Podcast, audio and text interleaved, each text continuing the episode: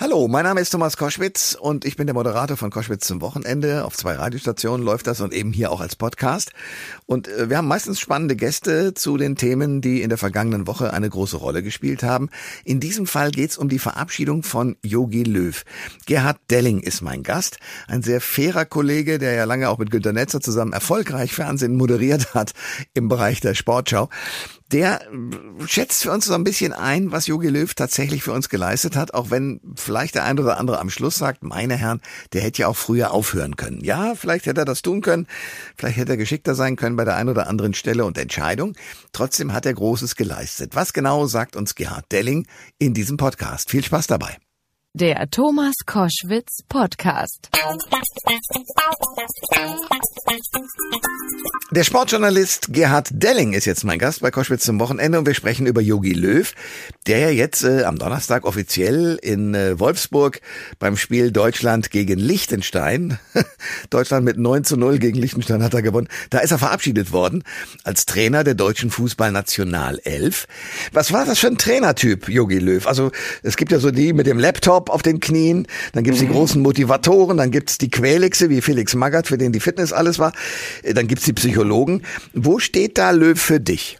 Also es gab ja mal den Ausdruck des Konzepttrainers, was ein bisschen irre ist, finde ich, weil natürlich äh, jeder Trainer irgendwo ein Konzept haben müsste, sonst äh, hätte er ja gar keine Chance. ja. ähm, aber ich würde ihn trotzdem, also ich sag mal so, wenn man diesen äh, Ausdruck irgendwie dann doch annimmt, würde ich ihn damit hinein äh, verorten. Ähm, aber auch gleichzeitig jemand, äh, das war der große Vorteil 2004, als er zusammen ähm, äh, mit Rudi Völler gekommen ist und dann ab 2006, ähm, das war der große Glücksfall. Das war ein Mann mit Mut mhm. und der hatte einen Plan und hat Verantwortung übernommen und hat sich tatsächlich getraut. Ich meine, wenn wir uns zurückerinnern an die WM 2010, wir brauchen gar nicht die äh, das Sommermärchen nehmen, gar nicht die Europameisterschaft, die danach folgte. 2010 war für mich äh, das Beispiel schlechthin, ähm, wo auf einmal mehrere Verletzte da waren, am Ende sogar noch der Kapitän Ballack und er umswitchte und äh, allen jungen Leuten eine Chance gab. Da sind sie alle her, diese ähm, Özils, diese Neuers dieser Welt, äh, Müller, äh, hm. Lahm, die da ihre große Chance bekamen und die genutzt haben in einem funktionierenden System mit einem Trainer, der begeistert war und begeistern konnte. Also ich war damals, muss ich ganz ehrlich sagen, insofern ähm, so angenehm überrascht davon, weil wir hatten ja nun wirklich viele Jahre davor mehr oder weniger doch schwerfälligen Fußball gesehen. Ja. Und er hat da plötzlich Schwung reingebracht. Äh, du redest schon von seinen Stärken, dass er nämlich mutig ist und junge Leute rangelassen hat. 2014 äh, sind wir Weltmeister geworden, du und ich und natürlich er und die Mannschaft. Das ist immerhin sein Verdienst, oder? Ja, 2014, ich war dabei. Insofern muss ich ganz ehrlich sagen, das äh, ist ein Erlebnis, das vergisst man nicht. Aber ich kann ehrlich gesagt auch nicht vergessen den Fehler 2012, den er gemacht hat im Halbfinale gegen Italien. Schon ja. da hätte Deutschland eigentlich äh, den Titel gewinnen müssen. Ich habe immer Hochachtung davor. Äh, ich meine, wir machen alle Fehler und äh, leider auch manchmal viel zu viele. Aber wenn jemand die erkennt und dann versucht abzustellen, das hat er gemacht, das ist ihm gelungen. Wenn gleich auch 2014, machen wir uns nichts vor. Auch das war nicht alles nur richtig, ähm, weil er an der Aufstellung erstmal festgehalten hatte bis zu diesem äh, Zitterspiel gegen Algerien. Aber dann auch da wieder umgeswitcht, Mannschaft begeistert, Plan aufgestellt und ähm, das war herausragend und das wird ähm, hoffentlich auch ihm immer ganz hoch angerechnet. Äh, das Problem ist, das, was danach dann gekommen ist, nicht 2016, das kann passieren, 2018 ja. ähm, auch wieder ein Fehler und zwar äh, einer, ich glaube, den müssen wir uns alle ankreiden, die da vor Ort gewesen sind. Wir haben einfach nicht gemerkt, dass die Mannschaft insgesamt gar nicht mehr sich so mitverantwortlich fühlte. Das war nicht wie bei den anderen Turnieren, dass jeder Einzelne ähm, da in die Bresche gesprungen ist. Das, das war ein mentales Problem. Ansonsten spielten die auch da noch einen herausragenden Fußball. Und ähm, dann finde ich, war es ein echten Fehler, äh, Thomas Müller, Hummels und Boateng einfach so aus der Mannschaft rauszunehmen, weil die hatten ihre Verdienste. Man kann sagen, ihr seid jetzt gerade nicht auf dem höchsten Level, deswegen lasse ich euch mal raus, aber man kann sie eigentlich nicht verabschieden. In der Tat, Hansi Flick hat das ja auch richtig erkannt. Sprechen müssen wir ehrlicherweise auch über seine Schwächen natürlich. Da hat es auch immer wieder den Vorwurf gegeben, der Schwarzwälder Löw sei arrogant und dünnhäutig. Kannst du das bestätigen? Äh, nein, also äh, dünnhäutig, also ich würde sagen, hat eine große Sensibilität. Arrogant ist dann, würde ich behaupten, in keinem Fall. Äh, ich hatte wirklich sehr viele, äh, sehr offene, herausragende Gespräche und zwar deswegen herausragend und da kommen wir zur Sensibilität, ähm, weil ich glaube auch die Fehler haben wir, glaube ich, gerade ganz gut benannt.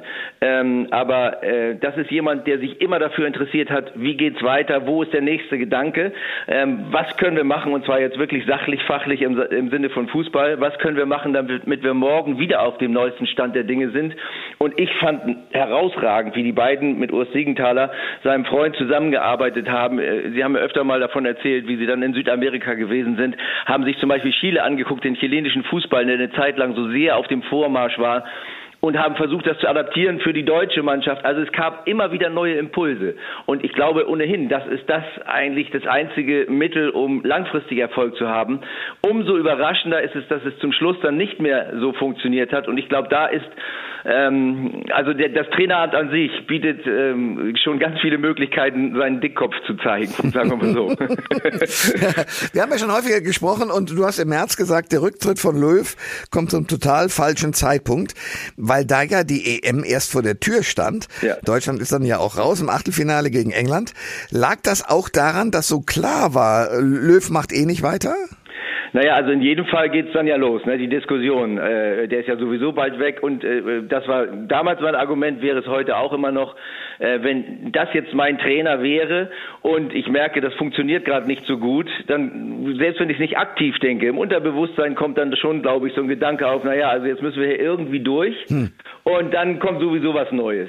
Ähm, und äh, die, die, diese letzte Überzeugung, die eben 2014 da gewesen ist, wenn wir daran denken, wie äh, Schweinsteiger sich da reingehängt ja. hat ja. und was er da äh, äh, fabriziert hat bis zum Schluss, das fehlte mir jetzt in dieser Phase auf jeden Fall und ich fand, das war mit Ansage. Also ähm, an seiner Stelle, er hatte einen Vertrag, den er auch gut hätte erfüllen können aus seiner Sicht. Ich hätte da gar kein Wort drüber verloren. Ich hätte an seiner Stelle gesagt, äh, ich mache weiter und äh, ich hoffe mit großem Erfolg. Ja, und dann hättest du irgendwann gesagt, so das war's jetzt, nachdem genau. die EM gelaufen ist, ja klar.